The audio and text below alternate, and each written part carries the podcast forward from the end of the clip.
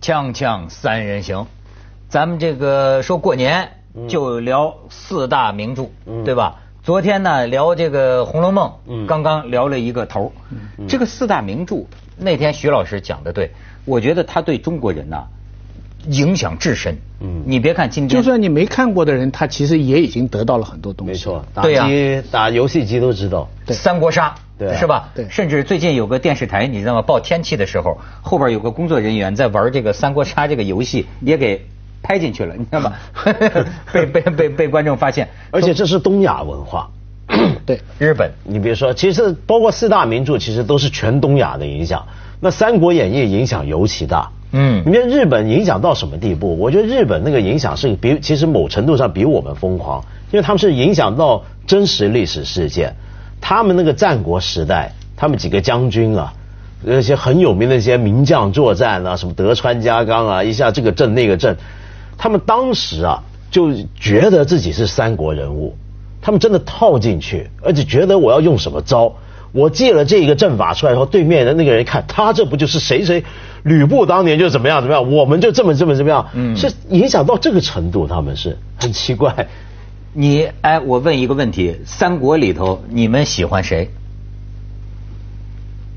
嗯，每个人挑，假如挑一个人来来来喜欢你，你喜欢谁？你是说现在还是说小时候最早看的时候？我是不一样的。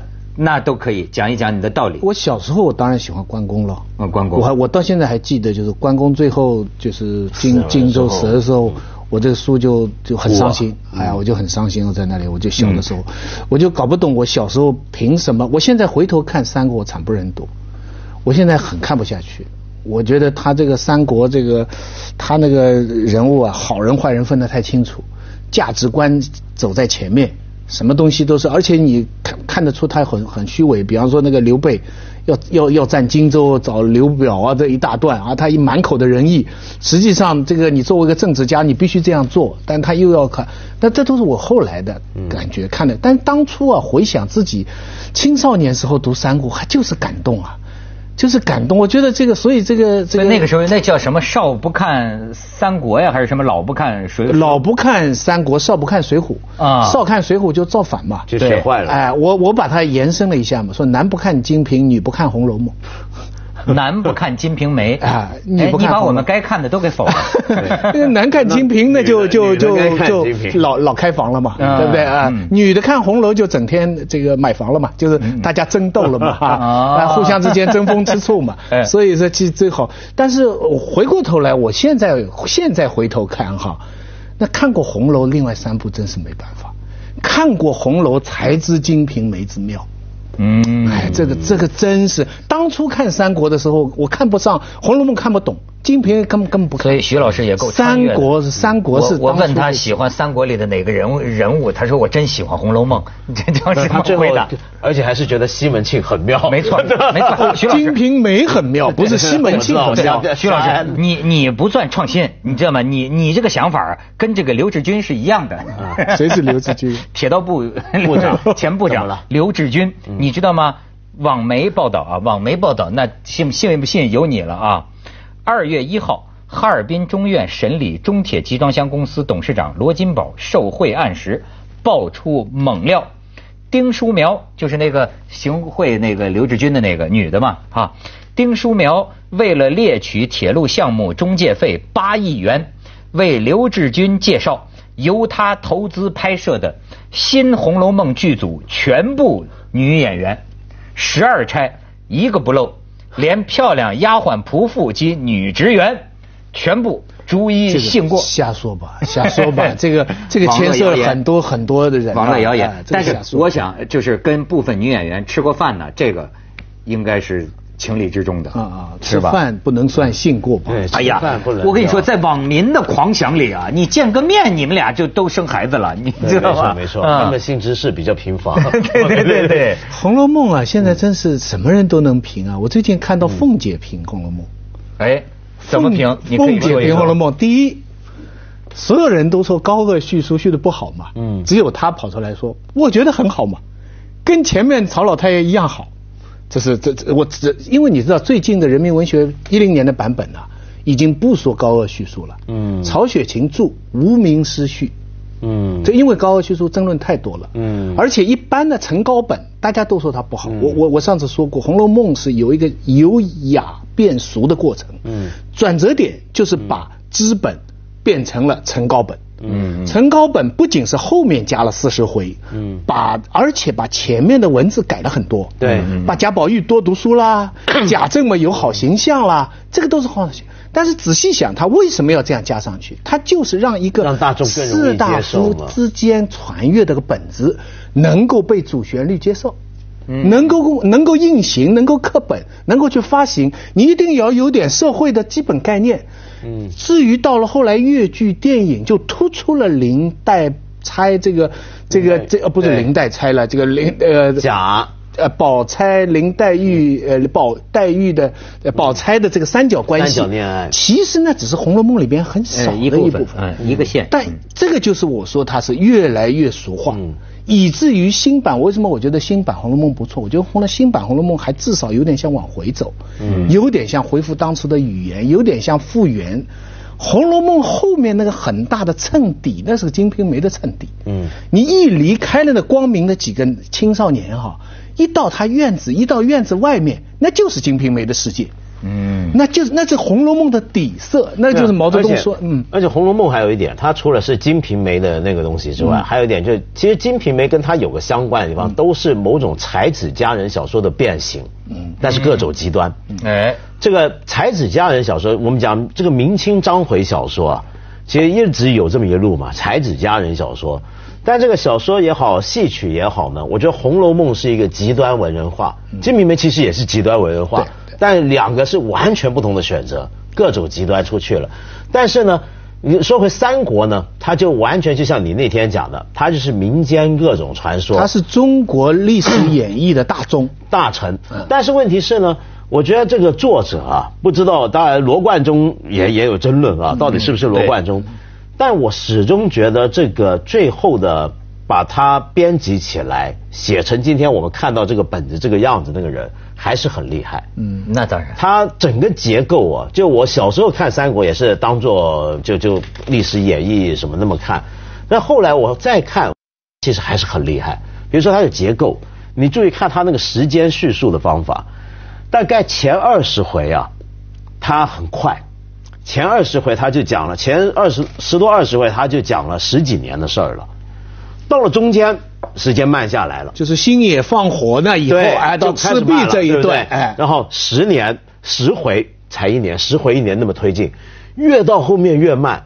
诸葛亮死了又快，他的整个时间的这个叙事，从现代小说的这个叙时间掌握来讲，他掌握的很精准，真的。就说这个漂亮，呃，你讲《红楼梦》啊。是，我觉得中国文人精神，嗯，一直到了清代的时候还有表现。因为你看啊，咱们讲唐诗、宋词。元曲就每一个年代啊，这个艺术的最高的这个境界啊，好像都在一个种类上面。呃，到了下一个朝代啊，这个种类也许衰落了，嗯，但是它可能在另一个种类上啊，开出花来。它不单是种类，它还是阶级。《红楼梦》是士大夫文化的最高峰。嗯，三国呢，就是官场，就做官呐，谋略啊，打仗啊，国家政治啊。我觉得。这个你只是注意到一方面，嗯，三国确实今天人们讲也是是讲《水浒传》一样，说三国也有毒，就等于都是教人这个谋略。嗯，我跟你讲，这是问题的一方面。嗯，因为什么呢？呃，如果你研究一下这个中国的抗日战争，嗯，当时的这个国民党军队抵抗日本，你知道就是。当时国民党的军队死那么多人，包括将领死那么多人，呃，最你看黄仁宇也写到过，最后靠着什么凝聚军心？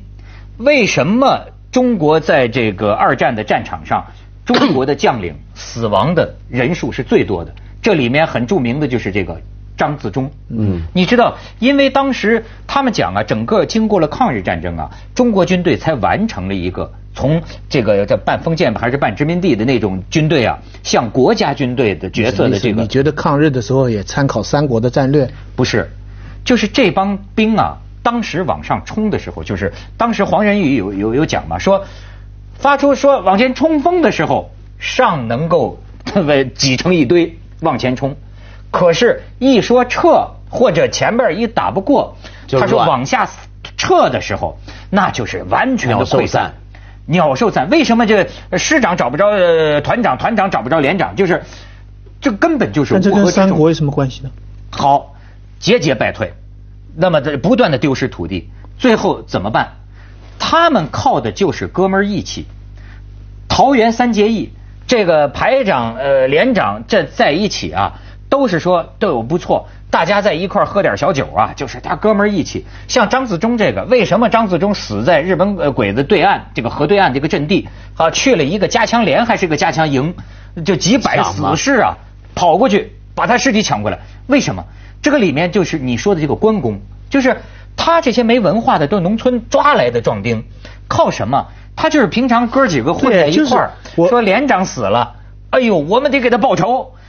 他没有这个现代军队的训练的，所以你看，在他们身上又有三国的另一个东西，就政治伦理嘛，就是关公道德，就是哎就是不求同年同月。去一下广告，锵锵三人行，广告之后见。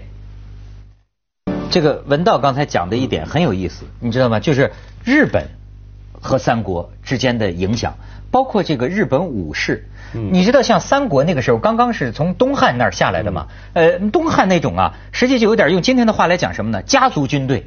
嗯，你没觉得吗？曹操、袁绍、刘备，他有点像日本幕府时期。为什么日本人爱讲三国？幕府时期啊，其实你知道这个武士，有人打过一个不好的比方哈。它是一种狗的美德，嗯。嗯，你知道吧？忠诚。它不是士的美德，这跟中国中国士大夫甚至还有种这种，你要为天下，我帮你，嗯。或者为道，你要为道，那是水浒的，我对。水浒是老百姓的那个那个宗教，它是中国政治的伦理，这个政治伦理非常内在的一个矛盾，就是说，按我们西方概念的，西方的现在的概念就是，那就是孔明的概念，嗯。就是你要追求政治，你就要讲利益。嗯，你你比方就你刘备，你就得取刘表而代之，因为他这个必定被淘汰，你一定要赞他。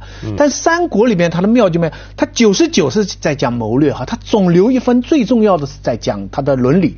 比方说关公就放掉曹操啊，比方说三个人结义啊，而他这种义超越利益之上，这个就是三国的矛盾。我觉得中国人，但我觉得三国利益里边都是有这种矛盾。但我觉得大平常我们讲利益讲谋略啊，就没有就。